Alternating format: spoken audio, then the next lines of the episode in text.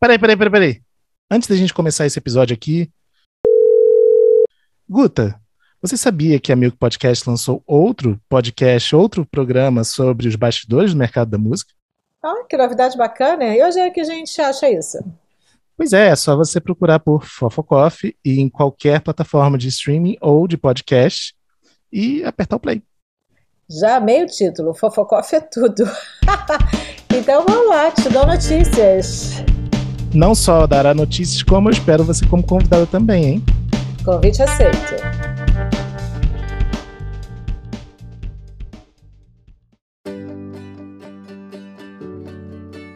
Bem-vindos ao 19 episódio dessa temporada limitada do Fast Forward ou FF Podcast. Esse podcast que é uma parceria entre a Milk, o Música Copyright Tecnologia, o Tem Magística Amigos e o Got Studio. Eu sou Fábio Silveira e no time titular de hoje temos também Guta Braga. Olá. Bruno Costa. Fala, Fábio. E You Got. E aí, rapaziada? Bom, gente, acho que até a gente demorou um pouquinho para abordar o tema de hoje, né? Mas antes tarde do que nunca. O trabalho do lado música gravada é sempre o de maior destaque em cada mercado. Acho que todo mundo sabe na situação atual, por exemplo, qual é a gravadora da Taylor Swift, mas eu acho que ninguém faz muita ideia de qual é a editora da Taylor Swift, né? É, justamente por ser uma empresa que nem sempre está tão em evidência como a música gravada, né? No caso das gravadoras ou distribuidoras para um artista. É, nesse caso, eles ficam em evidências para autores. E para debater alguns dos principais temas que a gente tem nesse mercado hoje, temos não um, não dois, mas três convidados muito especiais conosco. Começo com a Flávia César, que tem um, um, título bastante complexo de dizer, mas eu vou enumerar aqui: gerente de estratégico, comercial, filme, sync e licenciamento da Warner Chapel. Tudo certo, Flávia? Tudo certo, tudo certo. Um prazer estar aqui com vocês. A gente que agradece. Eu achava que era só assim que eu falei isso antes de começar a gravar. Né? Esse é o São apelido vários do trabalhos, cara. aí você acumula vários salários também. é isso? Não, não, salário é um só. Tem um salário pra cada carro. A gente, a É, gente eu imagino, não sei se percebendo você, mas eu imaginei uma pilha assim na mesa dela. Não, não, não. Mas Flávia, conta pra gente brevemente como é que você veio parar nessa zona de mercado de música. Eu acho que foi super por acaso. Eu sou formada em letras e um belo dia eu trabalhava no departamento de marketing da Mercedes-Benz. Eu um currículo meu foi parar em algum lugar e fui chamada para uma entrevista na Warner, que eu nem sabia que, era, que existia editora, que existia essa diferença entre editora e gravadora. E eu, eu nem fui a primeira opção, a primeira opção desistiu e aí me chamaram. E aí eu comecei, isso tem 20 anos, eu entrei como assistente de copyright. E aí em 2007 eu saí, fui morar por seis meses em Londres. E aí quando eu voltei, eu fui chamada de volta para a gente abrir o departamento de licenciamento. Uau. E aí começou essa minha carreira no licenciamento. Animado. Companheiro da Flávia, temos aqui também conosco o Felipe Siqueira, gerente sênior de AIR Criativo e de Digital da Warner Chapel. Tudo certo, Felipe? Tudo bem? Prazer estar aqui com vocês. Obrigado pelo convite. A gente que agradece. Conta pra gente um pouquinho, em dois tweets assim, sua trajetória, que nem a Flávia fez tão bem. Então, é, eu comecei em 2005 na Warner como estagiário. É, fui fazer um intercâmbio, estava meio perdido na faculdade de publicidade. Pintou oportunidade na gravadora assim que eu voltei e muito rapidamente acabei crescendo dentro da companhia, mudando de departamentos, passei por promoção, digital, marketing, voltei para o digital e em algum momento deu o clique da, assim, da vontade de mudar e apareceu a oportunidade de ir para editora. E agora já são nove anos na, na Warner Chappell, quase dez, ah, até chegar nessa, nessa função de AR. Pô, que bacana. Mas a gente também tem um representante aqui hoje, do lado independente da música, que recorde, é o Thiago recorde Monteiro. de, de convidados, hein? Hoje é o nosso recorde de convidados, possivelmente. Nós temos aqui conosco também Thiago Monteiro, MD em inglês chique, ou em bom português, gerente geral da DEC. Tudo certo, Thiago? Tudo ótimo, obrigado pelo convite aí. A gente que agradece. Conta pra gente também em dois tweets a sua trajetória. Então, é, bom, eu, eu não caí na música, eu caí na música não muito por acaso, assim, eu fiz, sou produtor de formação, era DJ. É, graças a Deus eu larguei essa área e comecei a estudar, como minha mãe falou, né? Então, me formei em produção, fui trabalhar no ECAD, era responsável pela, pela captação das emissoras de televisão. basicamente via TV o dia todo. É, Fiquei seis anos no ECAD. Entrei na DEC em 2012, na área de royalties, que é uma área mais administrativa. E, bom, e aí foi, foi, fui, fui mudando de cargo lá dentro. É... Hoje a assinatura tem esse nome bonito de gerente geral e tal, mas basicamente, além de, né, de, de fazer tudo mesmo, como o cargo diz, é, atuo muito frente à, à direção artística do lado da editora. Né? A DEC tem, tem um mix de editora e gravadora na mesma empresa, no mesmo CNPJ, mas a parte artística da editora é meu é mais o meu dia a dia. Ah, legal. Então, começando entrando no tema, que eu acho que é super importante a gente trabalhar por esse lado, o Felipe teve uma experiência bem interessante que foi sair da gravadora e ir para a editora, né? Isso, dentro do nosso mercado, pode assustar muita gente, porque você imagina, tá, mas o que, que é o dia a dia de uma editora? E o que, que você descobriu quando você chegou no dia a dia de uma editora? É, realmente, foi uma, uma experiência nova, porque, uh, como a gente estava conversando aqui até antes de, de, de começar, é, tem muita, muito mistério até às vezes sobre as editoras, né? Fala-se que é, é, muito tranquilo, que ganha dinheiro fácil, que não se trabalha. A verdade é essa, né? Esses são alguns comentários que a gente escuta no mercado. É, então, mas assim, eu dei muito, muita sorte de chegar numa editora que estava é, num momento é, não sei se de, de, mudança já muito anterior, mas naquele momento que eu cheguei, a visão era para frente, era para o futuro, de abraçar as novas tecnologias, essas mudanças que estavam acontecendo no mercado, e justamente a experiência que eu tinha tido na gravadora, é, em todos os departamentos, mas principalmente no digital, é, viria a ser muito importante para o meu desenvolvimento lá dentro. Bacana. E o que efetivamente você chegou lá e se deparou? Caramba, a editora faz isso? É, nossa, é bom assim, porque basicamente o que a gente sabe da editora é a questão do recolhimento e, e, e pagamento. É, eu em algum de momento direitos de autores, né, exatamente, né, claro. claro. É, em algum momento dentro da gravadora eu lidar, eu lidei, eu, assim, eu trabalhava com guias de rótulo, então assim tinha que colocar informação de, é, de autor, de editora e aquilo ali é, me trazia uma curiosidade, mas eu nunca me aprofundei naquele detalhe. Então você vê como funciona toda essa cadeia é, a, a, assim, a, tem uma parte, claro, que, que não é editora diretamente que lida, mas que envolve o ECAD também, que é o outro lado, que a gente desde sempre escuta muita coisa a respeito e não sabe exatamente como funciona, não tem a curiosidade de entender a fundo como funciona.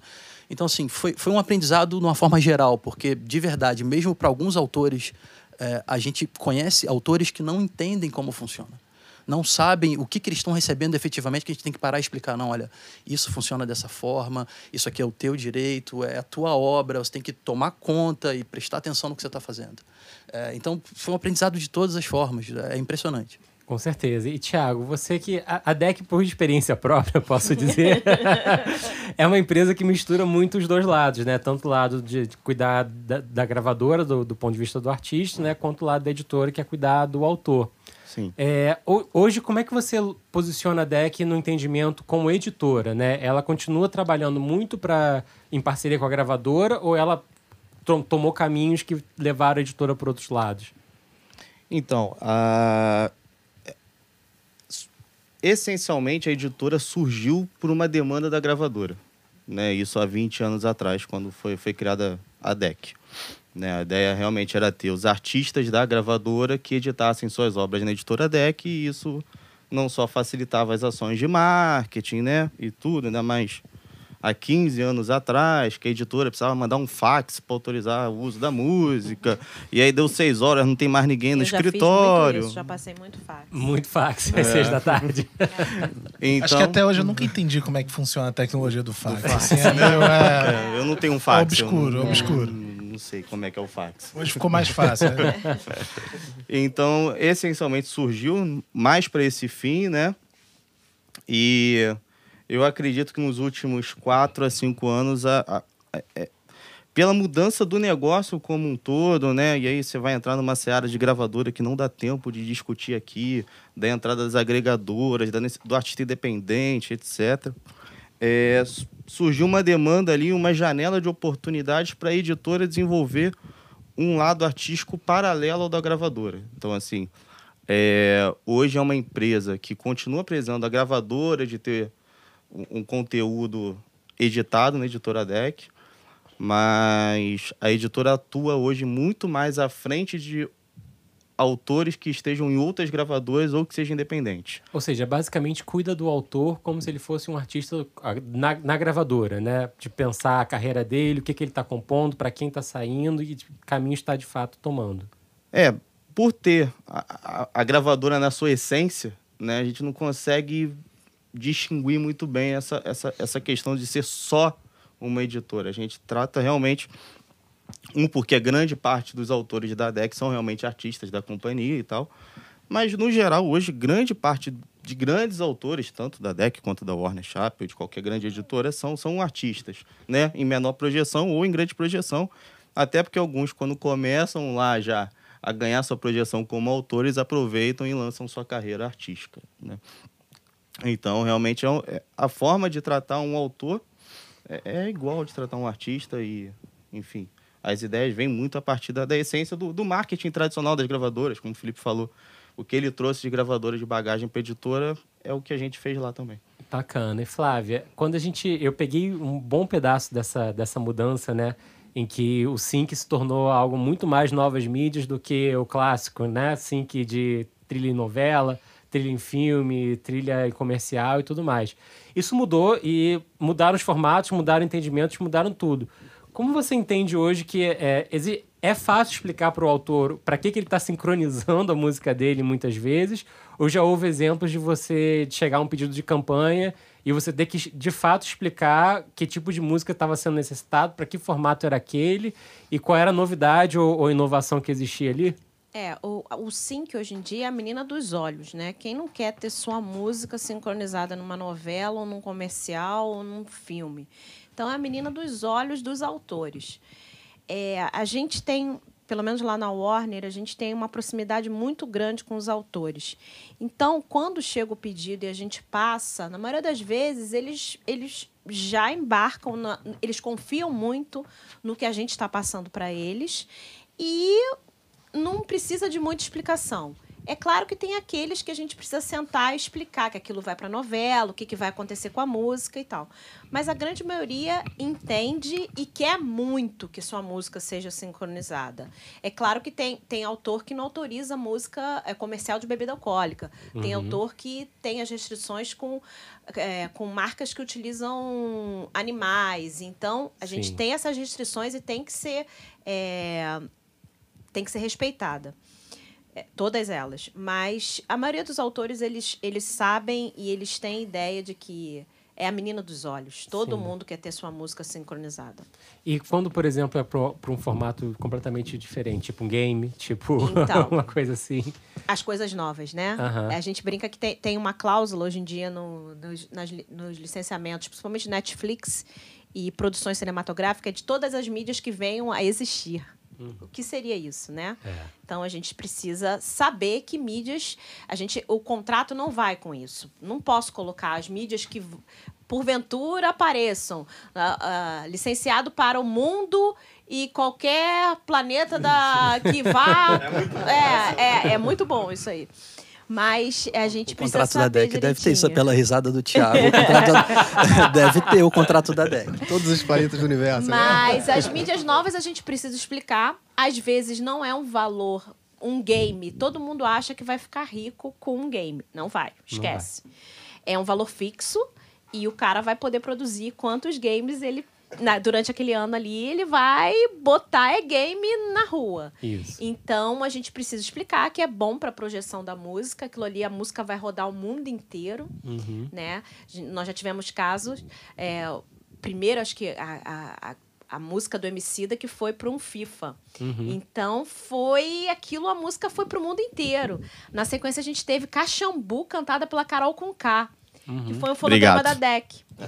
É. E. Uh... Realizei meu sonho de jogar FIFA vendo minha música tocar. É, mas, ó, mas dinheiro que é bom. Eu não sei legal, vocês, não. mas quando primeiro eu vejo. Feat da sala. É, primeiro que eu falo assim: olha lá, a minha música. Não é minha, é claro que não é, mas está sincronizada num comercial ou num game. Aquilo dá um orgulho danado pra gente. Sim. É incrível. Você vê uma. Ah, mas, Flávia, já teve algum caso assim de um artista menos conhecido que fez um, um, um sync legal desses e isso deu uma projeção muito grande e então, colocou o artista na, na, na, cena. A verdade é, brasileiro adora um hit. Eu falo isso para todo mundo. A gente vem tentando quebrar é, é, isso, a gente vem tentando a, apresentar novas músicas, é, novas oportunidades, mas a gente já teve. Eu tive um caso de uma música da Alice Caymmi que foi parar num comercial em Belém. Olha. E foi incrível. E uma sugestão nossa. Que legal. É um cliente que eu tenho que todo ano ele fecha sync comigo. E ele queria uma música pro verão deles, que é em junho. E aí a gente mandou e os caras piraram na música. Que legal. E ela também adorou a oportunidade. Então, já teve sim. Eu lembro de um caso, eu acho que tem mais ou menos 10 anos, uma banda chamada Copacabana Club. Você lembra, Fábio? Lembro. E, Lembro muito. E assim, a, a não ser que alguém me corrija e diga que eu tô errado, pra mim o que botou a banda na, na cena, no radar de todo mundo, foi um sync com algum canal, não sei se foi Fox ou FX. Foi FX. FX, né? FX. Era uma banda deck. Por isso que ele lembra. É, lembra bem, né? Agosto de 2009. Não, então, mas é. Mas isso foi um caso que, assim, eu, como leigo, principalmente na época, assim, eu não. Mas agora, é Não mais fácil, noção. nesse sentido, é mais fácil quando o artista é autor também da própria música, né? E quando o autor não é o, o artista, muda alguma coisa nesse entendimento? Pra mim, não. Pra Tudo mim- bem, mas na hora de explicar e, e eles, e eles toparem Na e verdade, entrarem... um sync, ele independe do fonograma. A pessoa pode regravar. Uhum. Então, pra, mi- pra, pra gente, pro lado autoral, ele independe. É um jogo. Independe. Agora, é um eu queria jogo. voltar nisso que o Bruno estava Eu comentando. também ia voltar é, nisso. é, porque não, eu, tá vendo, Fábio? Agora a palavra tá comigo. Brasa. Não, é, é porque eu acho assim que, que é, é uma coisa que a gente tem que trabalhar o mercado brasileiro, é, porque é muito. A gente vê muito no mercado americano essa coisa de você é, pegar artistas novos de- e utilizar músicas de artistas Exatamente. novos em comerciais. Exatamente. Para sync, seja em cinema, onde for, qualquer utilização de sync.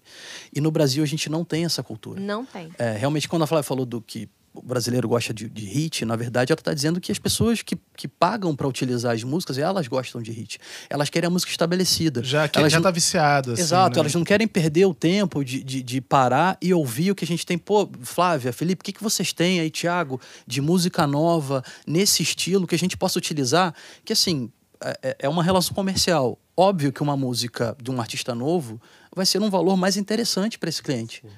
Então, por que não utilizar? A gente teve agora um pedido super interessante de um- da Target, nos Estados Unidos, uma música da Pablo Vittar que não era a música em inglês, era em português. Olha que legal. E não entrou por razões criativas, só por isso. Mas estava concorrendo de igual para igual com as músicas internacionais. Legal. Eu, eu tive em São Francisco mais cedo esse ano e eu saí com um amigo meu que é músico, compositor. E ele me contou uma coisa lá que eu falei: tem alguma coisa errada, não é possível. Que ele disse que ele paga as contas dele fazendo shows, mas o que dá dinheiro pra ele mesmo é sync.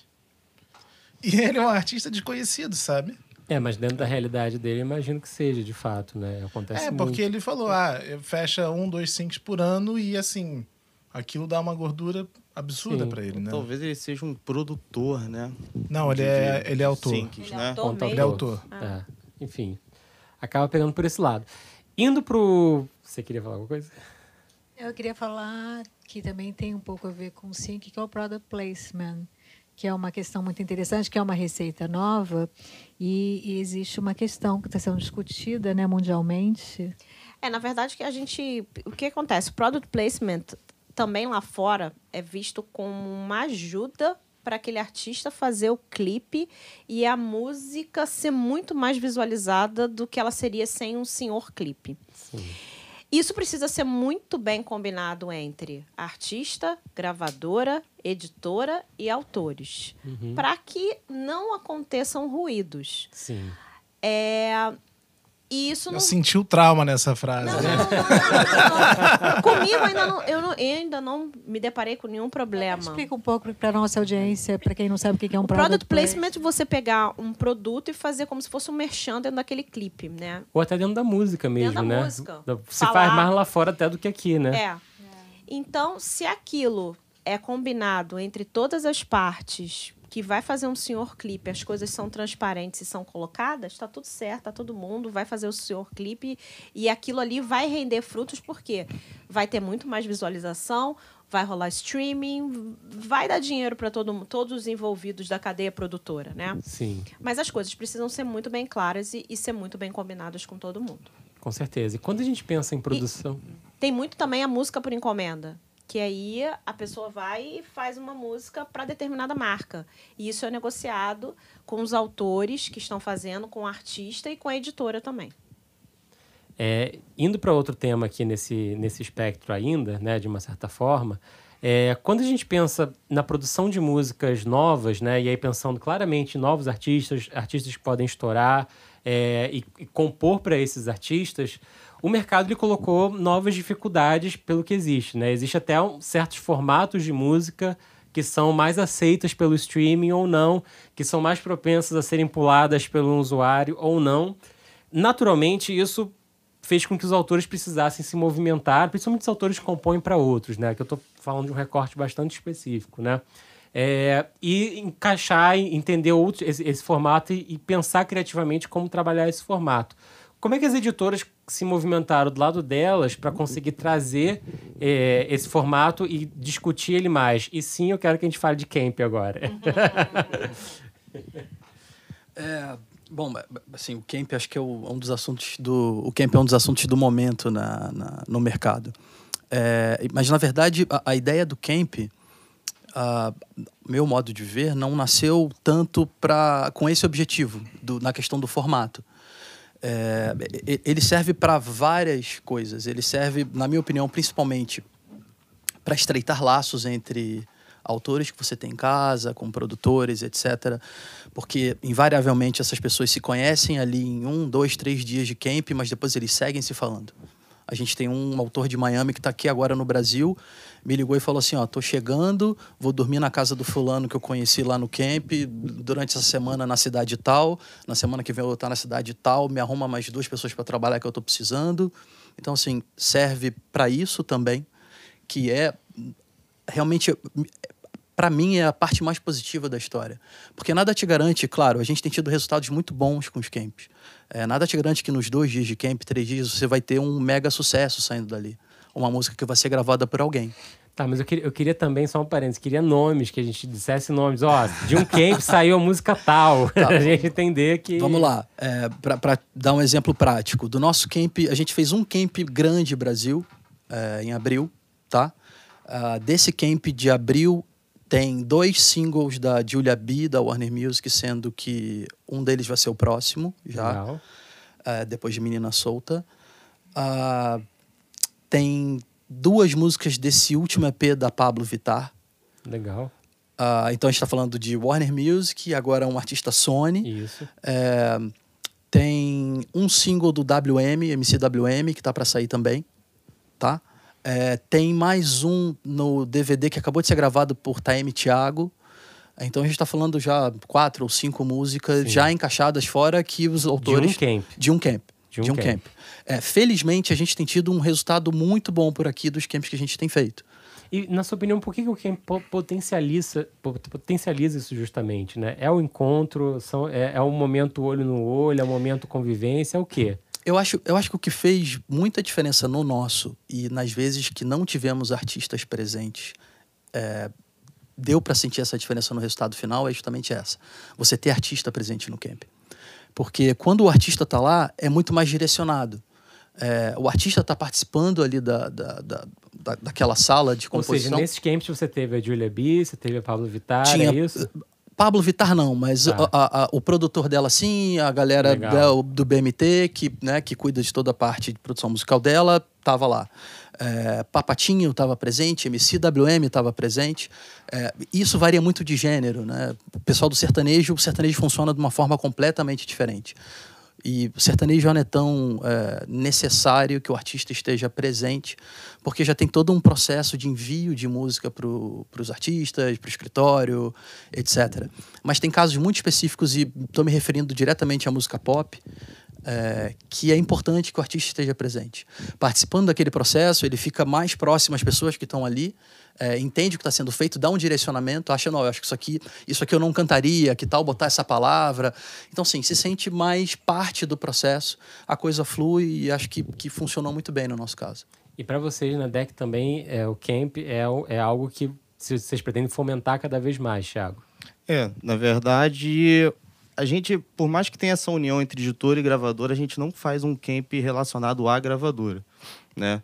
Já, já são cinco anos já que a gente faz um encontro anual. É, é uma, é uma ideia que surgiu baseado num, num, num documentário do Andy Summers e tal. Ele fazia isso a diferença é que o dele era num castelo na Inglaterra, o da Deck é, é num spa, é maneiro, o spa é honesto, é limpinho, né, e tal. Mas é num, é num spa lá em Friburgo e tudo. E na realidade, assim, eu acho que, que, que a palavra, a primeira palavra que o Felipe falou, assim, foi o que, que, que me ensejou a fazer isso já há cinco anos, né? A gente tá no quinto encontro, esse, foi o quinto encontro esse ano.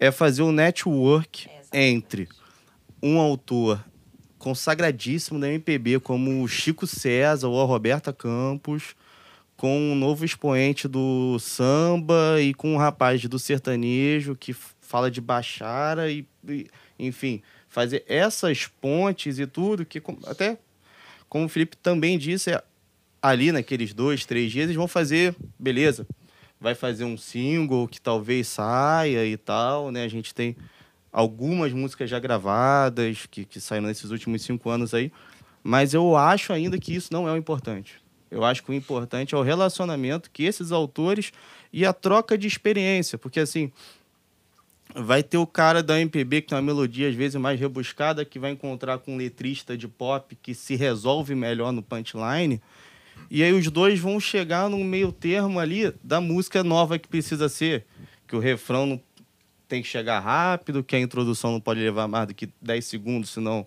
rola skip, enfim. Ou seja, a né? parceria não, não para ali, né? Exatamente, ela, ela a continuidade dessa parceria é importante. Entendeu? E eu fico pensando assim, tipo, quando o autor ou o artista, canta autor, ele ele tá tomando a decisão de para qual editora ele vai levar suas obras, uma das primeiras coisas que ele pensa é quem são os artistas que estão lá?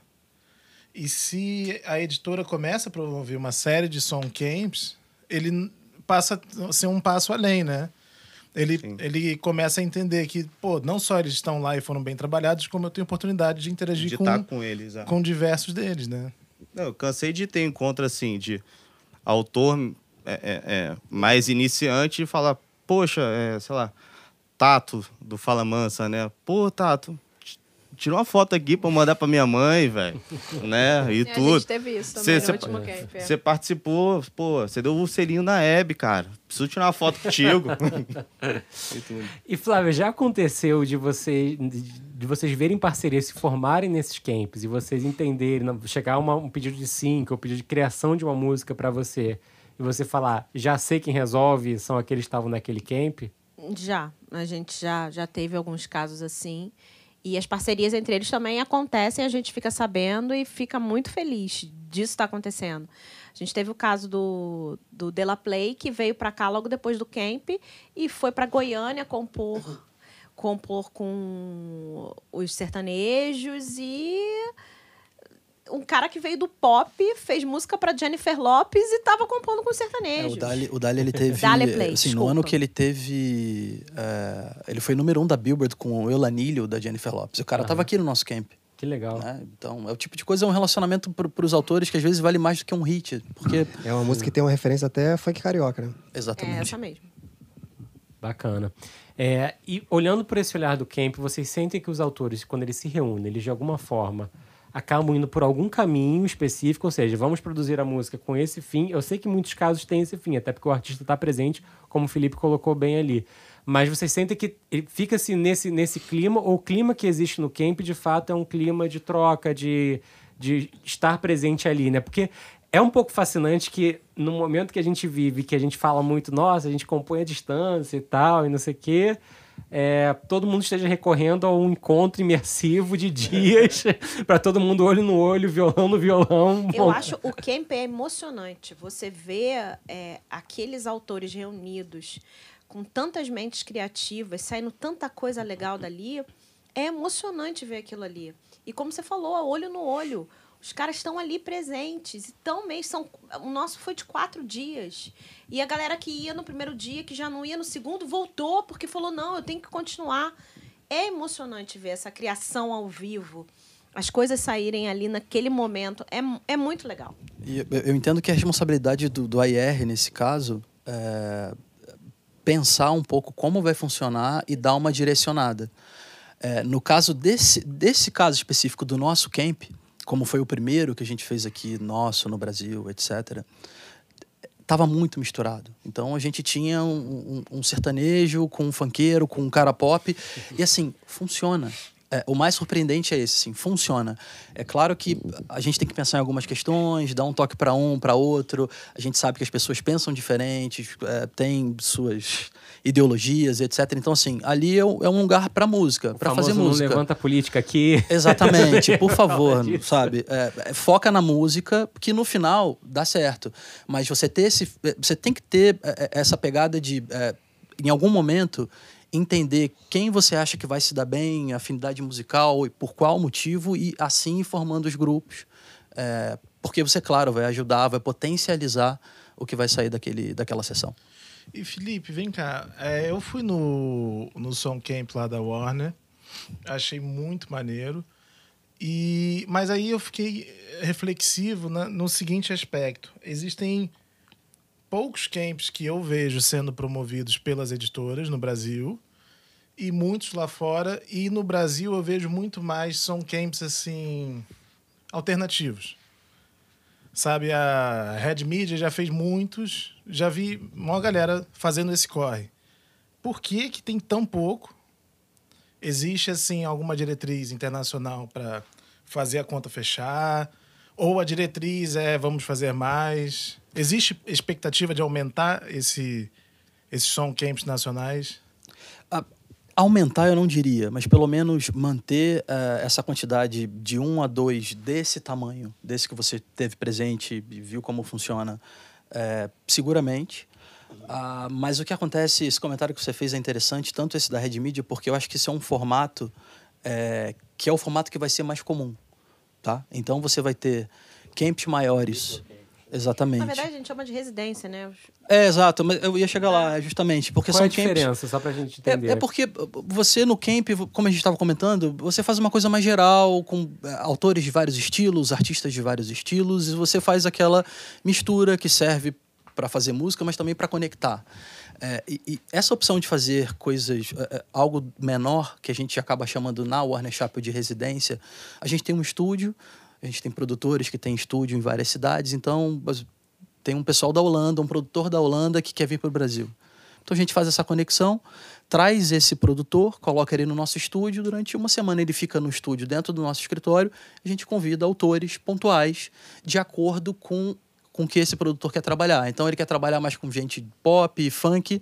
A gente entra em contato e Ah, então campings menores vocês têm feito lá no estúdio da, da Warner? Não só no nosso estúdio, como utilizando também estúdio dos autores parceiros. é, porque sempre tem gente interessada. Então, agora, por exemplo, eu já tenho engatilhado é, um trio de produtores do México chamado Três Kamikazes, eles querem vir. Ah, assim, não, não para de chegar a opção. O, o Rack 808, por exemplo, acabou de ganhar o Grammy Latino com, com Calma, do Pedro Capô. Encontrei com ele, ele falou: Ó, quero ir, quero participar. Então, assim, o, o que não falta é gente interessada em vir trabalhar. É, e o que eu sinto, pelo menos lá de fora, é que eles acabam preferindo esse formato mais enxuto. Sim. Aí uma, uma pergunta, uma pergunta advogado do diabo. Vocês convidariam para um camp de vocês, Deck e Warner Chappell, compositores de outras editoras, porque eles somariam a produção das suas editoras? Deixa o Thiago responder essa pergunta. É... É artístico acima de tudo? Não, na, ver- na verdade, assim, é, é, o- acho que o Felipe falou dessa brincadeira porque a gente conversou sobre, é, é, sobre a possibilidade, nesse meu nosso último encontro, que foi agora em final de outubro, de irem uma dupla de autores da Warner Chappell, né? Que, e claro, né? Mas por que essa dupla iria? Porque essa dupla já fazia composição com alguns dos meus outros autores. A gente queria aproveitar aquele, aquele grupo de compositores e tal para manter eles juntos e, e, até mesmo porque era um grupo um pouco mais isolado, então assim não tinha tanta afinidade, etc. Então, mas não, não é uma prática. Eu já fiz cinco anos, esse foi o primeiro ano que eu convidei e mesmo assim não levei. Então tem time, né? Tem lado. eu, acho, eu acho que quanto mais você limita, pior.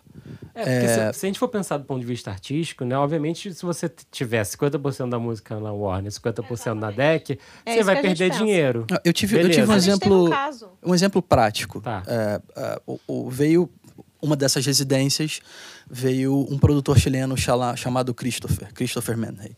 E ele tinha um sonho de trabalhar com Celso Fonseca. A gente chamou. Olha só. Celso Fonseca. É, legal, legal, é da São Livre, se eu não me engano. É.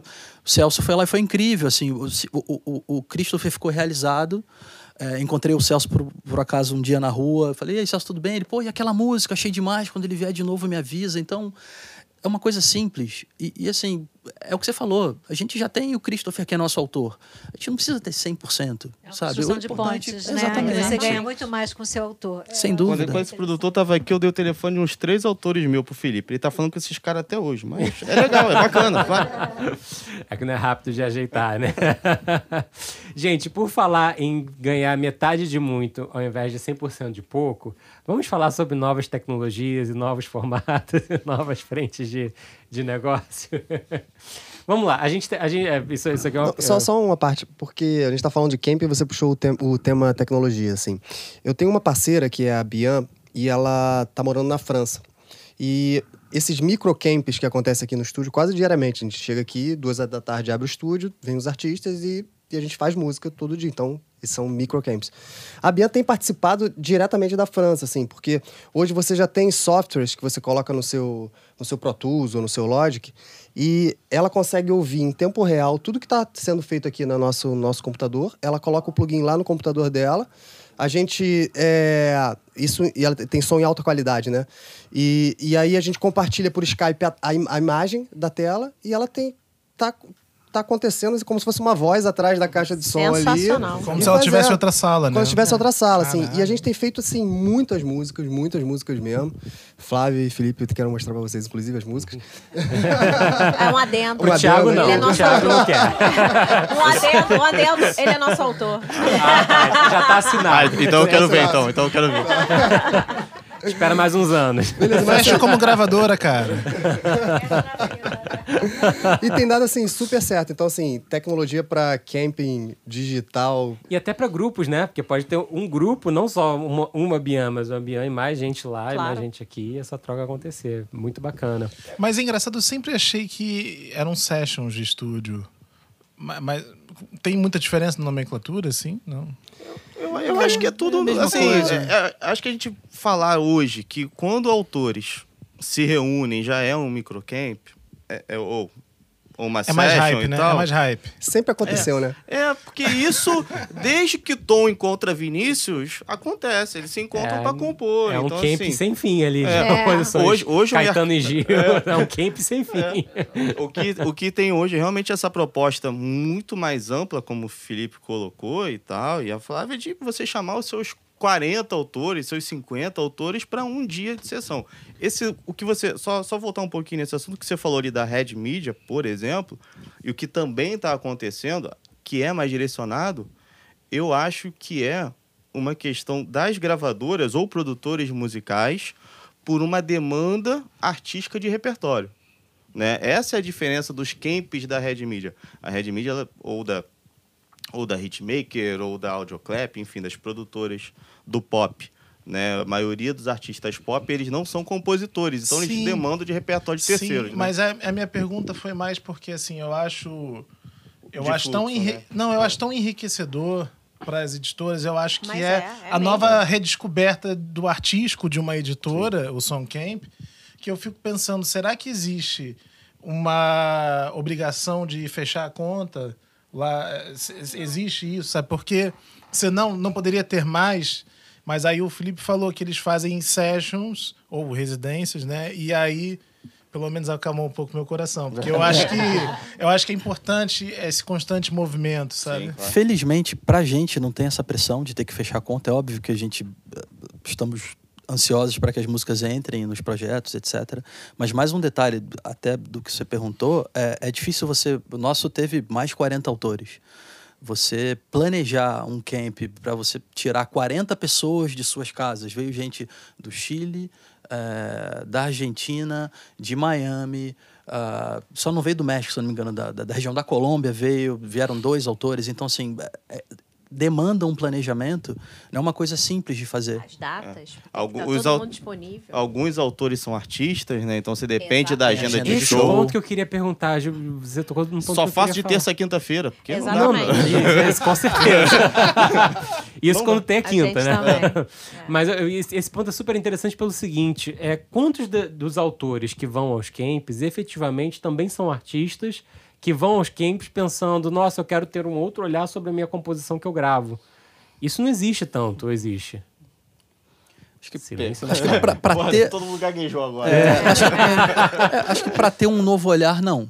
É, porque a gente tem É porque escutado. tem- pode, pode ser um outro moto de camp, né? Digamos assim. É, o que a gente tem ouvido, assim, com bastante frequência ultimamente é, é mesmo cantautores que têm essa vontade de compor para outros projetos. É, sabe, de, de- ele tem o projeto dele, que é vai a por um vontade caminho de troca, é a vontade de compor para terceiros. para terceiros, claro, exatamente. que existe desde sempre. Exato. Mas assim, tem sido muito, mas tem sido muito comum, assim, é, nos últimos anos, é, agora, digamos, dos últimos 12 meses para cá, a gente tem ouvido bastante isso. Não estava sendo tão comum. É, mas acredito que para olhar para o pro processo de composição e pensar no seu próprio trabalho, pelo menos dos que estiveram no nosso camp, não, não ouvi nada nesse sentido. Eu acho que está no risco de acontecer, né? E eu digo isso porque realmente aconteceu esse ano. O Tato é um compositor da DEC, o Fala Manso não é mais um artista da DEC. Uma música feita no encontro desse ano dele com os parceiros que ele já compõe no dia a dia é o próximo single do Fala Mansa. Mas é um risco, acontece. Ele não Uhum. vai, ele já vai há cinco anos, ele não vai nesse olhar como artista. Ele vai como um compositor que quer aproveitar. É, como a gente está falando de tecnologia, editoras, né, ah, o business da editora, aqui tem a DEC, que é editora e também gravadora, e a Chapel é sempre vista muito pelo COD editora. Eu estive esse fim de semana no festival em São Luís do Maranhão. Aliás, foi a minha primeira vez em São Luís, que é um lugar incrível, Festival BR 135. E eu fiz um workshop sobre direitos autorais e eu levantei a questão da diferença a discrepância entre o percentual que é pago aos autores e o percentual que é pago às gravadoras.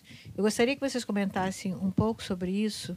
Inclusive, tinha uma pessoa que era dona de selo no, no meu workshop, uma pessoa conhecida, e que falou que acreditava que não era tão ruim assim a remuneração da, dos autores, porque ele acreditava que a gravadora investe muito no artista, em termos de gravação e etc.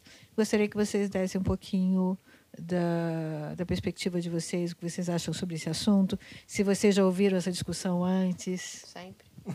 Eu, eu, eu brigo, eu brigo comigo mesmo nessa discussão, porque, né? Porque você entendeu chapéu. A gente Tá tem, dois lados. né? tem, os, tem, os, tem os dois lados, assim. é, Eu acho que, assim, o, o modelo. Acho que hoje o grande, né, assim, existe uma questão de, de remuneração até melhor para as editoras do que para as gravadoras, quando a gente vai olhar pelo prisma da execução pública, que é hoje uma receita muito pertinente a qualquer negócio da Explica música. isso para nossa né? Basicamente o pagamento do ECAD via suas sociedades, né, das músicas que executam publicamente em rádio, televisão, shows, né, aonde dois, basicamente dois, Dois terços, terços. vai para os autores, para a parte autoral e um terço vai para a parte conexa, né? Nessa questão da execução pública, que é hoje um grande player do mercado, né? Só um parênteses, na parte conexa é dividido ainda por cima entre produtor, artista, Artista e é, músico. Caso, A já. editora é, é, é dividida entre autor, com, editora, subeditor, se houver. É, ou seja, só para mostrar que existe um, de fato um desbalanço muito grande pro lado da editora, né? Nesse Sim. caso. É, e a gente está falando do ECAD hoje, é uma empresa que né, distribui um pouco mais de um bi por ano, então realmente é uma coisa, um, é, um- é um player muito importante do mercado. uma receita que até então né, as gravadoras não prestavam atenção. Sim, era, era bottom line do pianel, né? E tudo. É, e hoje o que, que a gente tem? Uma, o, digital despontando realmente, né? Lavando a alma das, das gravadoras, principalmente as majors que têm aí um catálogo belíssimo com contratos antigos, então onde a margem realmente ficou bem vantajosa para as gravadoras, no qual ela não tem mais o custo do investimento. Então, aquele produto já se pagou quando lançou Lá o passado. físico lá em 1970. Contratos que ainda existe desconto de capa, aqueles Ex- tais 20%. O desconto de capa e, e a base é a base foi pensada no CD, que a gravadora tinha que pagar o pick and pack, o custo de fabricação, o estoque, a verba do lojista, enfim. É, e assim, eu, eu não estava no início da discussão do autoral, né? Assim, pra- pra- da parte digital, mas a, a, a remuneração para as editoras se assemelhou de alguma forma à remuneração que era do físico. Os 9,17 viraram 9 mais 3, né? E tudo. E da gravadora não. A gravadora agora não tem mais nenhum daqueles custos. Ela tem 60, 55% em média de margem, né? É, é, de remuneração, enquanto a editora tem 9%. A gente está falando seis vezes mais, numa média muito generalista. Ou seja, né? a assimetria virou pro outro lado com o streaming, né? Inverteu-se a assimetria, no É, caso das editoras. Na verdade, é, só que assim, foi um salto maior ainda, né, do que, do que é na execução e tudo. Mas eu Thiago, acho que é uma grande briga, principalmente por parte da- da- das majors, né, de melhorar a- a- as majors, e, enfim, de todo, todo, todo o mercado editorial, de melhorar a remuneração autoral, né. E o argumento é que a editora não investe. Aí vamos ouvir a Flávia de Eu- se eu isso é acho real. não, não Porque todo acho mundo não. fala que editora é Não. cartório, né? É, eu já, eu- como eu já falei, não, não acho, mas a editora. No passado, a gente era tido como o burocrata da questão, né? Eu uso até em alguns painéis que eu, que eu participo uma foto de uma pessoa cheia de papéis por todos os lados, porque era assim que a gente- nós éramos vistos. Eu não acho, eu acho que a gente investe sim. Eu já tive casos de quem financiar aquele produto novo fomos nós Colocar no estúdio. de colocar no estúdio, de pagar é, aquele, aquele, aquele, toda aquela produção. Então fomos nós. Então E o artista ainda assina com outra gravadora, e o licenciamento. artista, é, faz e assina com a gravadora. Então acho que o investimento veio do lado da editora e não da, e não da gravadora. Então eu acho que a gente investe sim. Sim, sem dúvida. Quando você traz o pitching da agência de publicidade ou do filme, né, para buscar essa composição. É, não existe mais aquilo da gente ficar esperando o telefone tocar. Primeiro que Sim. não é visto, quem não é visto não é lembrado, Sim. tá? Então, por isso que minha vida é uma mochilinha nas costas e eu tô quase toda semana em São Paulo e em outras, em outras capitais visitando cliente. E visitar é fazer o pitching, é bater de porta em porta. Quando eu comecei, as pessoas nem sabiam de agência, o que, que é que, uma editora, a gente nem sabe o que, que é isso direito. E a gente foi mostrar, não. Editora é o direito autoral da obra, é isso. Eu tenho aqui para te oferecer música, vamos, vamos substituir, vamos ver o que, que dá para fazer.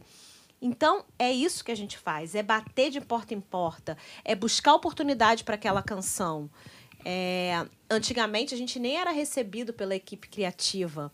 O pessoal de agência tinha um certo preconceito com a gente. Hoje em dia, não. Ele já abre e já vem. Já nos vem como uma solução de um problema. O que, que você vai me mostrar, O né? que, que você vai me mostrar? Eu já fui chamada para pagar incêndio de. Cara, a gente tem 200 mil, preciso de uma música, eu queria uma música do Lenny Kravitz. Lenny Kravitz não vai ser 200 mil reais. Nunca. é. Nunca. E aí eu preciso de duas músicas, então. Uma música é para um bode que canta e outra para uma galinha que voa. Que música você tem? E a gente resolveu o problema deles ali, Meio arrumou as duas music músicas. supervisor, É. né? Como aqui no Brasil a gente não tem essa figura do music supervisor é, fomentada, temos excelentes, dois ou três que a gente pode contar numa, nos dedos de uma mão só. A gente meio que trabalha como music supervisor. Por isso que a gente tem que saber o nosso catálogo. Eu recebo ligação, as pessoas falam: a música tá sua? É. A música tá sua? Não, essa aqui não é não. É, Vai pra Sony, vai pra Universal. Então, eu. Porque eu também já tenho 20 anos, eu sei qual o catálogo que eu tenho. Mas a gente trabalha meio como músico supervisor E mesmo. é interessante que hoje eu posso afirmar que nos últimos, pelo, pelo menos nos últimos dois anos, as, ma- as maiores oportunidades de sync com artistas que eu trabalho vieram da editora e não da, da Isso é muito gravadora legal. por outro caminho. Isso é de muito fato. legal. De fato, tem o, o trabalho ativo, ele aparece na ponta Mas para tem o que ser, artista. tem que ser. A gente tem que se movimentar. E a editora que não se movimentar, ela não vai andar. Tem que ir para rua, tem que investir nisso, de conhecer as pessoas, de saber o que que seu cliente precisa. Por falar nisso, nesse ponto, indo para o outro tema que nós temos aqui, e- existe um balanço bastante é, delicado entre uma lei de direito autoral bastante parruda, como é a brasileira, ok, desatualizada, concordo, é, com muitas questões ainda, mas uma lei que fornece uma proteção bastante ampla e bastante é, eficaz ao autor no, no, no país, e isso a gente. Eu sempre sou partidário que a gente não pode tirar os méritos do que veio antes para construir uma coisa que vai piorar o que, já, o que já tinha. Então a gente tem que, de fato, acertar e, e pontuar os méritos que existem na lei de direito autoral brasileira e que está tá dada. Ao mesmo tempo, a gente tem uma pressão de mercado, né, de fato, surgindo a todo momento novos formatos. Eu vou dar um exemplo prático, que é o que a gente sempre de- debate aqui. Né? A gente estamos todos aqui presentes no episódio de podcast. Daqui a pouco a gente vai fazer uma sessão aperto play. A gente poderia fazer a sessão aperto play tocando 20, 30 segundos da música para a pessoa poder falar, putz, acho que eu curti, vou procurar essa música aí. Nesse momento, o podcast, por exemplo, é uma zona cinzenta que o mercado, né? E aí não é uma questão da Warner, da DEC, é uma- o mercado como um todo, né? Mas somos pessoas que fazemos parte desse mercado como um todo, então não podemos fugir dessa discussão. É, não tem um padrão, né? Alguém chega pra Flávia e fala, pô, eu queria colocar uma música no podcast tal. Ela vai pensar, e agora, qual tabela eu tenho? Exatamente. Não tem tabela. Não, Não, tem. Flávia não libera, não. Não adianta pedir pra ela, não. Não libera. Como é que você está fazendo? não Você só não um libera, como pedido? manda Não. derrubar, né? um pedido? Exatamente. Não, e o meu departamento é o licenciamento. Então, todos os pedidos passam por Isso. mim. Então, não recebi. Não, ninguém está pedindo. Ninguém Na verdade, tá ninguém pedindo. pediu ainda. Ninguém Recado, pediu. tá Opa, cobrando. vamos testar agora, Fábio? Mas Que música a uma gente vai fonte- tocar aqui da hora? CAD está cobrando execução pública? Como é que tá isso? A pirataria está rolando solta, isso a gente já sabe. É. é isso, a pirataria tá rolando solta. É, a gente não caso, sabe o que está sendo feito. com relação ao Inclusive, é, é um assunto muito recente. A gente tá tentando discutir junto ao exterior. A gente tem umas reuniões meio que semestrais que junta outros países. Então a gente leva essas questões para discutir. E já foi colocado até por e-mail umas pautas para a gente ver como é que os outros países estão se portando perante os podcasts. E a gente não tem defi- definição nenhuma. pra dar uma. Pra entender o tamanho do problema da Flávia e do Thiago aqui, né? Pra, pro público entender de fato o que existe. Um podcast hoje, quando ele é, ele é colocado no ar, ele não está colocado no ar diretamente em nenhuma plataforma. Ele, na verdade, está numa plataforma terceira. No caso aqui de quem escuta o Fast Forward, na verdade, você está escutando esse podcast, seja no Spotify, na Deezer, no Apple Podcasts ou no Google Podcast, você está escutando através da Anchor, que é a plataforma terceira que distribui esse conteúdo É para todas as né? outras. É É, como se fosse a nossa hospedagem do, do programa por si só. Bom, o Spotify, a Deezer, essa- essas empresas elas têm acordos com a UBEM, que é a União Brasileira das Editoras de Música, que congrega todas as principais e maiores editoras de música do Brasil e que fecha esses acordos coletivos de uma certa forma. Tem acordo com a UBEM, tem acordo com o ECAD. Mas se o programa não está hospedado dentro delas e é um outro formato, que é um formato que não faz parte daquele acordo e que ela não arrecada dinheiro para pagar esse formato, logo pode-se cobrar de uma DSP, ou seja, de um Spotify, de uma Deezer, de uma Apple, não se pode cobrar dessa plataforma. Quem paga a conta direta é o produtor de conteúdo, não é o produtor de conteúdo. Então, muitas vezes, a zona cinzenta ela é muito profunda. E aí, o que eu- o que eu queria colocar na mesa para a gente pensar é por que que também a gente. O mercado, de uma certa forma, não se antecipa um pouco mais a discutir mais o tema, né? Eu queria entender de vocês o que, que vocês têm visto de discussão por aí. Ah, De repente estão discutindo e a gente só não sabe, né? E aí eu acho que é válido pontuar isso. Não tenho, eu não tenho visto nenhuma discussão, a não ser a que, que Aqui que vocês tivemos levantaram. e, e que é. tivemos no, no Music Trends Brasil também, teve um painel sobre o tema. Ah, mas tirando isso, ah, não vejo nada de oficial sendo discutido a respeito do tema podcasts. Com Tá, certeza. tá- tá claro que o, o criador do conteúdo muitas vezes não tem dinheiro, né? ele não tem recurso, porque ele não está sendo remunerado. Isso está claro para todo Tá. mundo? Sim, com certeza. Então, a partir disso, é a opinião do Thiago agora. A gente já ouviu do Felipe. É, bom, na realidade, assim, eu, a- na verdade, isso, isso geralmente é decidido, é, vamos dizer, as boas práticas de mercado são decididas não só pela UBEM, mas principalmente pela, mais especificamente pelas majors, por conta dos contratos com o exterior, enfim. Geralmente vem de fora, né? Geralmente são são, são horas que vêm de segue o que está fora. sendo feito lá fora e adapta para o país. Exatamente. Adapta, vê, vê a nossa legislação, adapta Como e, se e- encaixa. e foi. É, só que, por um lado, essa. E aí, isso pode até soar meio estranho. Essa não resolução, né, essa não, não tabelar uma, um uso, pode também possibilitar um ganho diferenciado. Né? Hoje, a Flávia, que tem repertório, talvez um dos maiores do planeta mundo, e, e as outras. Eu não lembro como é que diz no contrato, mas é planeta mundo e outras coisas. Alguma coisa das galáxias. É, se ela não recebe demanda sobre uso de podcast, então assim, é porque realmente ninguém está solicitando. Porque com certeza estão usando, né? Só não há você dúvida, escutar. dúvida. Você Afirmo escutar que estão dois. usando. Usando há muito tempo. O meu filho É. escuta podcast há mais de cinco anos. Aí. Sim, o podcast. gente que está ouvindo o álbum inteiro, inclusive.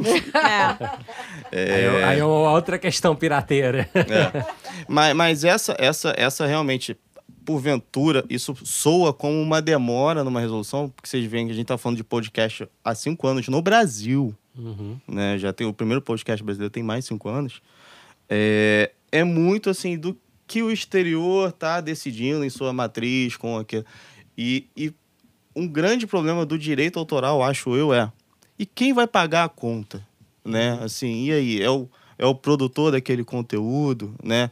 E aí, como a própria Guta disse aqui agora, o produtor do conteúdo ele não é remunerado pelo player que disponibiliza a sua música. Mas eu, eu- a, a minha pergunta, a minha provocação, ela vai muito mais no sentido de por que, que a gente não se movimenta mais rápido? Porque a gente não, A indústria, né? não que entende que ali tem uma oportunidade de negócio. O Spotify falou pra gente que são 500 mil programas de podcast dentro do, do Spotify. Se 100 mil pedirem e se vocês cobrarem 100 reais por cada uso de música que seja, é uma receita gigante entrando na Sim, indústria do sim, nada, né? sim. Então é, é a gente pensar, bom, enquanto não regulamenta, qual é quanto a gente cobra aqui, né?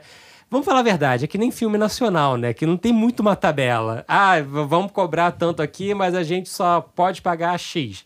Ah, mas na tabela é tanto. Ah, então eu te ofereço, contra-ofereço esse outro aqui que vai aceitar esse tanto aqui. É, na né? verdade, hoje em dia até, só entrando na, na seara do, do filme nacional... Explica pra gente. É, tudo é feito em cima do orçamento do filme. Por isso que Uhum. tem que ser tudo muito transparente. A gente pede para saber o orçamento do filme. Tem, tem filme que tem orçamento de 10 milhões de reais e tem filme que tem orçamento de 200 mil reais. Então, tudo é, é- A gente usa o bom senso e o tamanho daquele filme. Tem filmes de artistas consagrados.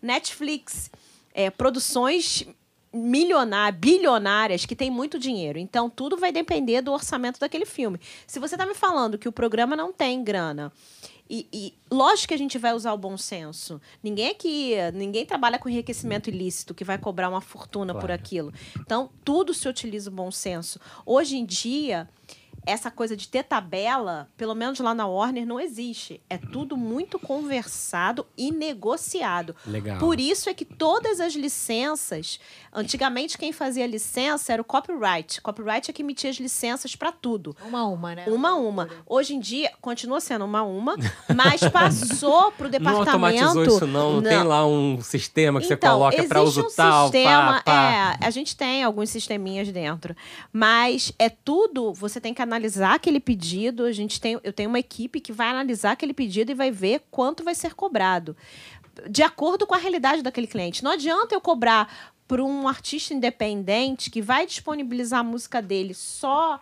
é, no Spotify ou no YouTube um valor de, de, de um filme nacional que tem muito dinheiro. Então, cada um é tudo muito analisado e muito negociado. Por isso que é, a gente transferiu as licenças para o departamento de, lança- de licenciamento exatamente para isso, para que seja uma negociação caso a caso. E é interessante. Só, só uma curiosidade, é, há um tempo atrás falavam que no, no cinema é, você tinha 10% do orçamento para música. Isso está de pé ainda?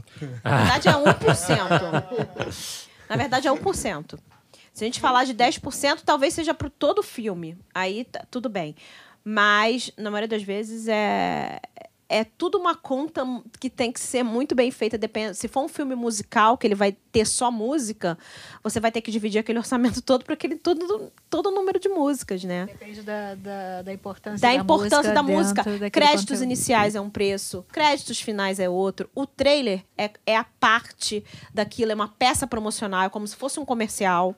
Eu já cobrei para trailer 50 mil reais. Olha que interessante. Isso estavam falando no meu grupo, essa coisa do trailer, se ganha dinheiro ou O não. trailer Então, é uma negociação à peça promocional. É um, E nos é Estados Unidos é uma outra produção é uma totalmente outra. gigante. Eu já vi trailer nos Estados Unidos ser negociado por um milhão. Caramba. Uau, incrível Uma isso. música de trailer um milhão. Quem me dera estar Quem no me mercado dera. assim. Não, Mas inclusive com compositores diferentes, né? Porque o cara que Exatamente. é o compositor da trilha do filme não é o compositor do Não, trailer. São não. dois, dois produtores E hoje em dia tem o trailer in context e o out context. O out context não tem obrigatoriedade de usar a música no filme. Você pode pegar uma música qualquer e querer usar no trailer. Não, então por isso é considerado é uma peça promocional do filme. Ou seja, Olha ela só. não precisa estar inserida na não, trilha. lugar nenhum. É, Ou seja, tem menos. E aí tem menos ou mais vantagens, né? Dependendo do que for. Caso a caso. Caso a casa negociado. Inclusive, eu Vocês sei um. sabiam? Eu vou Eu sei dar- um filme que fe- fez isso. O Great Gatsby tem uma música que só Foi, tem. É o Happy. Together, É. só tem no trailer. Só tem no trailer. Vocês sabiam que existe um uso que as editoras não gostam muito porque eu eu tenho um mó xodó por ele que é livro didático. Vocês não têm noção da demanda de, de letra de música para livro didático. É mesmo? Nunca pensei É. nisso. Ah, é verdade. Sempre no final do ano que eles pedem para tiragem do, do ano. Não, começa, na verdade, começa. Todo o trabalho começa em agosto. Porque agora, em novembro, dezembro, já tem que estar os livros impressos e todos na rua. Mas é uma demanda muito grande, ainda mais de uma editora como a nossa, que tem autores consagrados de catálogo. Então, e- mas não só isso. Esse ano a gente viu um aumento para o uso das músicas novas. Pablo Vittar. Pablo Vittar tem. O pessoal da BMT tem música em livro didático. Nossa. O pessoal do Isa. Enem pede também? Quando não, cai no Enem? Não, nem fala. Eles adoram a música do Djavan. Eles adoram a música do Djavan É. pra colocar. Mas hoje, teve- esse ano, teve uma música de, da, de uma autora de sertanejo nossa, no Enem. Leão. Da Valéria Valéria Leão. Leão. É, e é interessante isso que, que você coloca, porque, na verdade, o- a produção de conteúdo ela começa a se tornar cada vez mais difusa, né? Quando a gente fala em podcasts, que são programas que têm, no geral, são muito diferentes, mas no geral tem um conteúdo mais jornalístico. É, no caso de vídeos do YouTube, que foi onde talvez a primeira frente né, que sofreu isso, todos eles dizem pra gente o seguinte: a, produção é difusa. E a, a nossa tendência a conseguir ter um controle de qual exatamente é o uso daquela música é cada vez menor, né? Nesse, nesse, por esse aspecto. Então, solução do YouTube. Ou você monetiza tudo, ou você manda derrubar, ou você só faz o seu track ali e vê no que tá lá. São as três soluções possíveis que o YouTube coloca para todos nós aqui, né? No caso do podcast, pode ser que a gente chegue num formato desse tipo, né? Mas é, é- eu sinto que a tensão e a, e a questão está sempre colocada entre o, ter o controle do uso para se entender se o uso é apropriado ou não. Vide a quantidade de artistas que reclamam de políticos que colocam música em, em passeatas, em vídeos, etc., que não tem a ver com a sua visão política, né?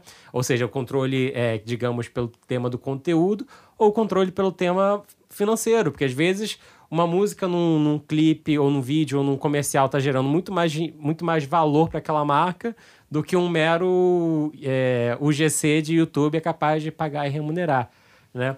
Eu, eu, eu coloco essa, essa reflexão aqui para a gente pensar, né? Se daqui para frente, como a gente consegue separar um pouco mais e entender como isso acontece. Obviamente, nenhum de nós nessa sala aqui vai resolver, mas a gente fica sempre na torcida que alguém esteja escutando que fique com essa pulga atrás da orelha. Uma coisa também que é interessante a gente lembrar é que muita gente grava música e sobe no YouTube achando que não precisa pedir autorização. Precisa. Então, precisa. Aí eu queria saber de você, quanto mais ou menos você cobra por autorização? Sem falar sobre Olha, música de cartola, essas coisas mais cabeludas.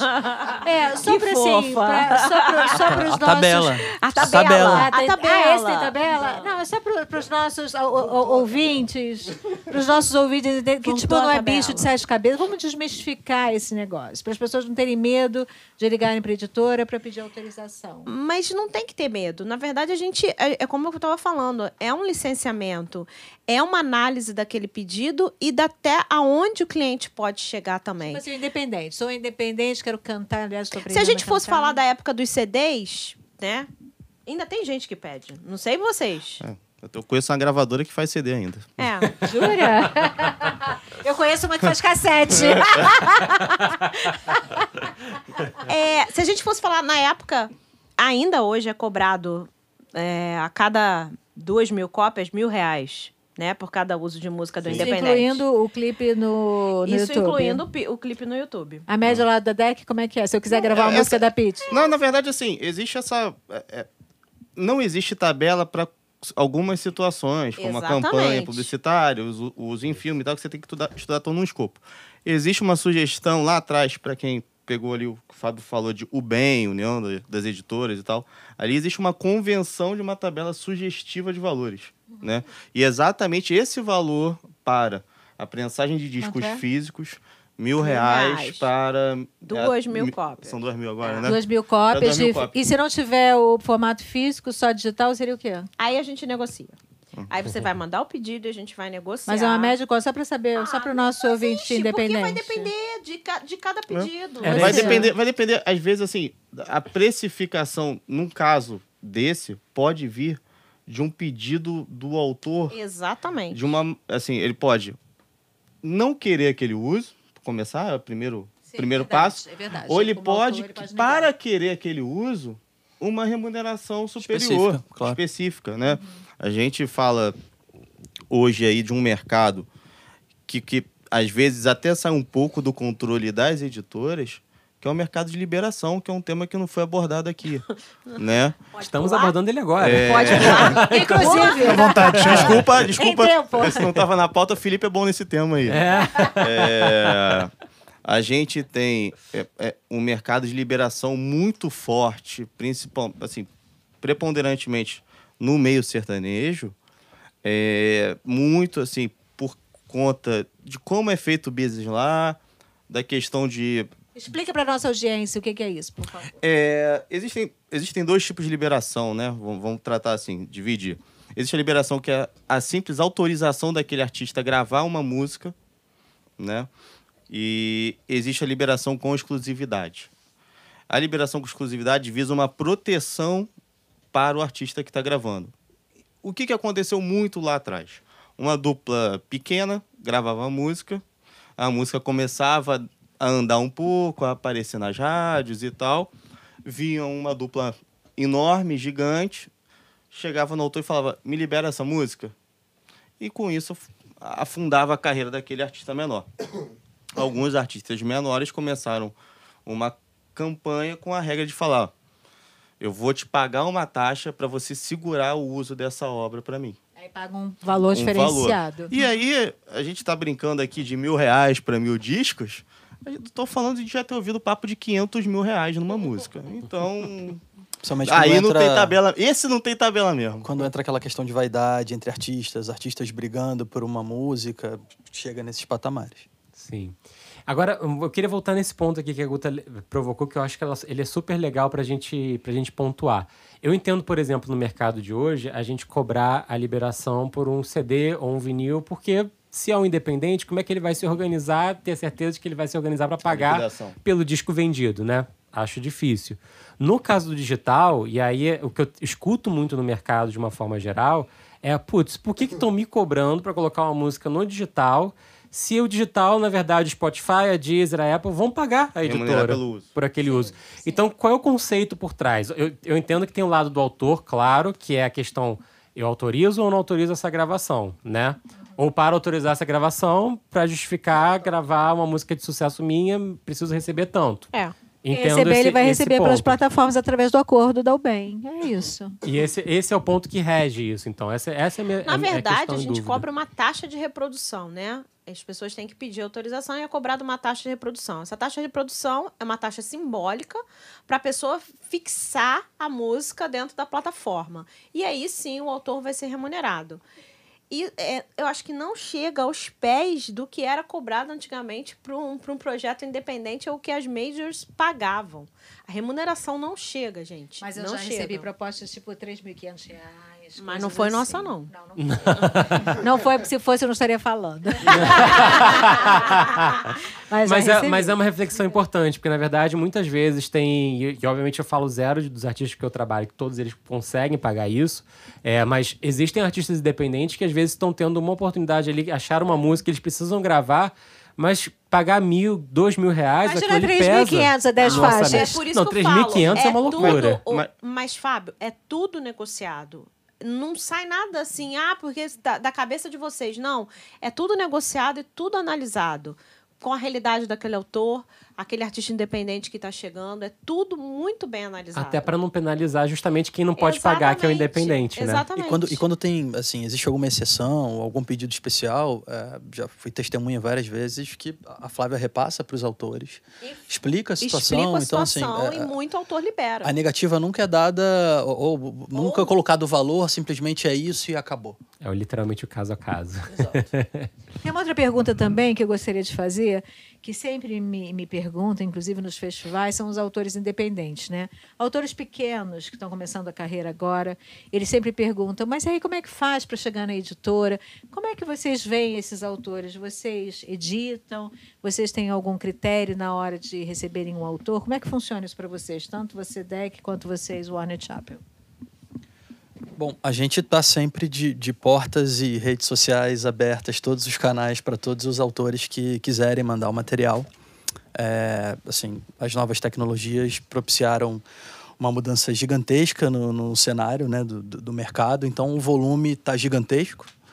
É uma loucura a gente conseguir estar em dia de ver a produção de um sertanejo, por exemplo, tem gente que está de 9 às 5 fazendo música, horário comercial, cinco vezes por, por semana. Então é um volume de músicas de quem já está dentro da editora, buscando colocação e oportunidades, e um volume tão grande quanto eh, de pessoas querendo eh, ter esse, essa, esse relacionamento com a gente. Mas a gente tenta, ao máximo, dar vazão a, essa, a, a esses autores que nos procuram. Dá o e-mail aí, por favor. É, Chapel Brasil, é, chapel com dois P's, LL, dois L's, arroba gmail.com. Perfeito. Brasil Também com acho que é uma, é uma roda assim que tem mais autores, tem mais músicas sendo feitas, mais estúdios, porque tem os home estúdios, mas você também tem um monte de mais lugares de placement, né? Você tem mais séries, mais canais de televisão, mais internet, então é uma roda que se, você tem que se multiplicar, né? Exatamente. É, é, assim, as oportunidades estão cada vez maiores aparecendo, o volume de músicas também. Outro dia eu estava ouvindo uma distribuidora que, pelos cálculos deles, se não me engano, são 4 mil músicas por dia. E, e, inclusive, o conteúdo sobe antes de, de que eles nos enviem. A gente já toma conhecimento dessas novas músicas, desses novos autores, pelo Spotify. Ele manda o link no Spotify. É, então, é a nova realidade. A gente tem que lidar com isso. E, claro, vai ter uma coisa, um- uma música que vai chamar mais atenção do que outra e acaba, é, naquele momento, acaba sendo um pouco sorte também, momento que a gente está buscando. Depende. Bacana. E E você, Thiago? É, bom. é, Começa com o seu e-mail, porque aí fica democrático aqui. Claro, claro. O seu e-mail é warnerchapel.gmail. Não, mas, mas primeiro. Não, mas primeiro, você pega mais o que a DEC, o que a DEC lança como Não. gravadora ou você. Não. É, porque, na verdade, o que a DEC lança como gravadora, por, por eu estar né, na- na- ali como, como faz tudo mesmo no negócio, eu acabo sabendo, enfim, a gente tem. É como se fosse uma informação privilegiada mesmo, enfim, a gente sabe Tudo em casa, que, né? que se o autor é direto, se não é, onde que ele está editado. É, na verdade, não, a frente é outra, realmente é buscar novos talentos. Assim, a DEC talvez trabalhe um pouco diferente, a gente não fecha a porta para ninguém, né? Mas nós temos ciência também do tamanho que a gente quer chegar e aonde a gente pode chegar. Então, para mim, toda contratação é com muita responsabilidade. É, basicamente, eu, eu, eu falei lá atrás que eu atuo como diretor artístico, mas é eu atuo como, mas não é a minha única função. Então tem um time lá que cuida de muitas coisas junto e tal. Mas basicamente a DEC e na verdade a, a atuação da DEC como dire, na direção artística, felizmente até hoje é, tá dando resultado via indicação. Então assim é, é realmente um, um meio que vai se falando, vai se comunicando e aí vão chegando as oportunidades, desde os autores começando aos autores maiores.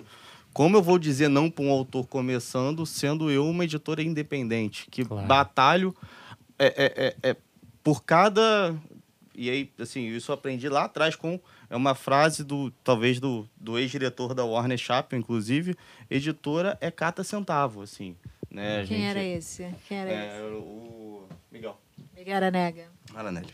É, então, na verdade, é uma frase que ele ensinou para quem cuidava da editora Deck antes de eu entrar, basicamente. E, e o e-mail de E o meu e-mail é thiago.monteiro, arroba deckdisc, Thiago com TH. Tá? Thiago com TH, deckdisc escreve como? Deckdisc é brabo mesmo. D-S-C-K-D-I-S-C.com.br, thiago.monteiro. Maravilha, gente. Bora para Aperto Play? Vamos. Vamos lá. Hoje a gente corre o risco de ser uma hora perto do play, dada a quantidade de convidados. e o Felipe já veio dizendo aqui que preparou uma playlist, então começa com você, Felipe. Para quem você aperta o play? Vamos lá. É... Bom, primeiro que eu vou falar, bom, eu, tô, eu tô numa fase bem reggae, então é, o único que vai ser da casa, para depois não reclamarem que eu não falei de nenhum Warner Chapel. Que é Jabá? Rolou uma é, sessão um Jabá? Jabá? Não, mas é que eu escuto de verdade. Lagoon, reggae bom, é, hum. tenho ouvido pra caramba, um disco que foi lançado há pouco tempo. Eu ia é, falar. Um disco antigo. A Flávia acabou de perder um Aperto Play. É, é um disco de reggae também que eu tenho ouvido inteiro é da Holly Cook, Twice. É um disco, é, já deve ter uns 4 ou 5 anos, mas não sai da. Não paro de ouvir no Spotify. Opa! Opa. Você só usa o Spotify. É, viu? não paro de ouvir. Tá bom, tá corta. Não para de tá? ouvir. Não paro de ouvir. Uh, Mano Tchau, voltou a lançar coisa. Uh, Bloody Border, é o motivo de eu ter estudado espanhol, é Mano Tchau, então assim, eu curto pra caramba. E aí, duas coisas que eu queria também falar. Ana Vitória lançou Relicário, é, do Nando. E só a menção que, assim, elas fizeram uma apresentação incrível no Grammy Latino, que não passa na televisão, no pedaço. Foi, assim, impactante. Todo mundo impressionado com, com, com a apresentação delas. Muito legal. E uma, uma música que eu achei muito interessante, o Pericles cantando Ebony and Ivory, que para quem não ouviu ainda, acho que vale. Essa eu vou ter que colocar aqui na, na playlist. Já tô curioso. Flavinha, o que você trouxe pra gente? Então, eu ia falar do Lagoon, que também não sai da minha playlist. É, eu acho que eles estão fazendo um, um, som bem bacana. É, além de serem autores também da gente. Acabei de fechar uma autora que eu tô super apaixonada por ela. Eu acho que vale escutar o, o, o, o, o as músicas dela, do CD Caso Sério, a Clara, Clara Valverde. Legal. Muito legal. E eu sou uma apaixonada por músicas. É, principalmente. Eu tô apaixonada nesse momento por um grupo chamado Little Jesus. E a música é azul põe, essa aí vale apertar o play porque é sensacional. Opa, essa daí eu vou procurar aqui. Tiago. Bem, é, eu, eu peguei a cola ouvindo a última edição, então eu queria dar uma reforçada aqui no projeto chamado. O projeto se chama Macro. É um disco do Pedro Luiz é, é, compondo, interpretando. Tem participação de Ney Mato Grosso, Jade Baraldo, Rubel produção do Yuri Queiroga, projeto feito no, aqui no Lab Oi Futuro, projeto pioneiríssimo, imagens do Batman. É um disco bem interessante, bem interessante. É... E também falar de dois, dois singles recentes é, lançados aí esse mês de novembro. Uma correção, um é de outubro. Mas é a música do Gabriel Gonti com a Ana Gabriela, se chama A Gente Se Dá Bem. É uma música com uma vibe muito bacana. E não tem como não falar da Roberta Campos, uma autora da DEC há anos, mais de 10 músicas em trilha de novela. E agora ela num feat muito interessante com o Vitor Clay. A música se chama Fique na Minha Vida. É realmente uma pedrada. Vocês que lançaram ela, né? Sim, sim, por acaso, assim. assim como todos da lista. Guta, já que você pediu palavra, manda brasa. Eu vou começar com o super lançamento do George Michael. Praying for Time não foi gravado no terreiro. É... Acabou de lançar. Não, é o bootleg ao vivo, é né? É o bootleg. Isso é uma colinha meu amigo. Quer dizer, bootleg talvez seja pejorativo, é uma versão oficial ao vivo. É uma versão é, oficial. É uma versão ao vivo. Gostei da definição. E também coisa boa do Diogo Nogueira e querida Mamute. Olha. incrível essa música. e o gato? Bem, falo sempre de música latina. Vou falar hoje de uma artista argentina, a Remena. É, lançou uma música chamada é, Taxi Voe, agora. Essa eu ia semana, falar essa música. Você ia falar. É. Por que, que eu gosto dessa menina e eu acho que é legal a gente trazer isso, essa discussão para cá? Porque ela tá fazendo uma transição que é muito difícil para todos os artistas em qualquer país, que é a transição de atriz para cantora. Né? E tá dando muito certo, assim. É, para quem não conhece ela, ela foi muito conhecida na Argentina nos anos 2000, assim, por seriado adolescente. E aí se lançou na, na, música com 2017 num disco muito ruim. Não escutem. não aperta o play. Não né? aperta o play. play. Sabe quando a, a, a, artista vai e não sabe se vai ser uma cópia da, da Katy Perry, se vai fazer pop rock para seriado americano, assim. E aí passou o tempo, 2018, 2019, ela lançou um outro disco focado em reggaeton e é muito bom. E acho que ela achou o caminho dela. Tem lançado aí cada mês um single novo com, com parcerias. E acho que, porra, se encontrou, assim, conseguiu é, sair um pouco da imagem de, de atriz e tá, e tá percorrendo o caminho da música. É, Remena é Taxi Boy. Remena escreve com J ou com X? J M-E-N-A. Eu acho que é exatamente, ela tá usando agora só J e Mena, né? Isso, é porque o nome dela é Rimena Baron. Ah, é isso que eu tava procurando aqui. As pessoas vão falando, já vou jogando aqui para ver. Bom, eu tenho duas indicações. Uma é que eu tinha deixado passar, é, que são as meninas do Haim. É, eu já tinha indicado outras músicas delas aqui, recentes.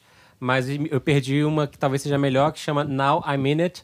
Eu acho que elas estão num momento muito especial da carreira delas. E são três irmãs da Califórnia e elas estão fazendo música muito incrível. E eu indico. Fiquei na dúvida se eu indicava essa música ou não, porque eu acho que essa música ela não vai tão lá na frente como eu gostaria que ela fosse. Mas a Renata Mader, minha amiga, beijo pra ela, me convenceu de que a música é incrível. Ludmilla, Verdinha, eu acho que a gente a tem música que é incrível. bater palma. a música é incrível. falando que é bom para as crianças comerem verdura. não, isso, essa história é verdade. Ela recebeu mensagem de mães falando que passaram, as crianças passaram a comer verdura depois da música. Espero que elas só fiquem aí, né? Ou não, vamos ver. No grupo da Guta jogaram Ludmilla para baixinhos agora. Sensacional. Mas, mas, gente, eu acho que a, a, gente tem que aplaudir a Ludmilla, porque para cada questão, para cada polêmica, a Ludmilla responde com música, com baita música, e essa é uma numa sequência dela. Então eu aplaudo realmente a Ludmilla. Que ano brilhante para ela na carreira dela e, e torço muito por ela, de verdade. A gente também. Opa! Sem dúvida, maravilhoso. Maravilha, gente. Muito obrigado. Não teve o meu aperto play, é o primeiro sinal de bullying aqui no Fast Forward. Queria só levantar essa bola. Eu nem foi. Exato. Gente, foi cortado, foi cortado. Eu sabia que esse momento foi ia chegar. Eu tô aqui pedindo publicamente desculpas. Eu nunca tive tanta gente apertando play. Agora eu não quero mais, Fábio. Eu não quero mais. Pra quem você aperta o play, Bruno? Vai, é... play. Então, para quem eu aperto play? Eu aperto play pro Ed Sheeran. Ele é autor Warner? Não. Não. Não, tudo bem. Só artista da gravadora. Não pode ganhar né? tudo, né, Fábio? É, é da ele... deck também não. Ah, mas a, mas a, a o disco todo, é praticamente Warner Chappell, só pra deixar registrado. Não, não, tudo bem, tudo bem. O Até aquele ruim é também. todo Warner Chappell. não, mas então, o Ed Sheeran, ele lançou uma música com a Camila Cabello e Cardi B, e, cara, ele, tá, ele, ele vem numa sequência de singles, né? É, lançou com o Justin Bieber também há pouco tempo. E é impressionante que ele conseguiu uma quantidade surreal de plays no Spotify que eu nunca tinha visto em, tão, em um período tão curto de tempo, né? Por exemplo, essa música lançou sexta-feira, essa é o último single dele. E teve... South of the Border, né? Exatamente. Obrigado, Fábio. De nada. Compensando aí, né? Exatamente. Obrigado, obrigado, obrigado. e ele conseguiu quase 250 mil, milhões de plays desde sexta, né? E aí ele foi direto pro número um. Né? É, derrubando todo mundo que estava na competição há pouco tempo, né? Então, e é uma música super simples na, na onda que ele tem feito agora. É, arranjos mais simples, produções mais simples e golaço. Golaço. Só. Agora sim, pessoal, queria agradecer muito a Flávio, o Thiago Flá- Fábio. e o Felipe. Muito obrigado, gente, pela presença no episódio de hoje. Obrigado, gente. A Obrigado, gente obrigado. que agradece. Foi um prazer. Lindo. Podem me chamar outras vezes, adorei. Obrigado a vocês. Muito legal, obrigado. A Flávia ia trazer um vinho. Eu, eu trago outra da próxima vez. É por isso que a gente tem que certeza. convidar ela de novo, É, além entre outras coisas. Valeu, gente. Até semana que vem. Até semana que vem. Beijos.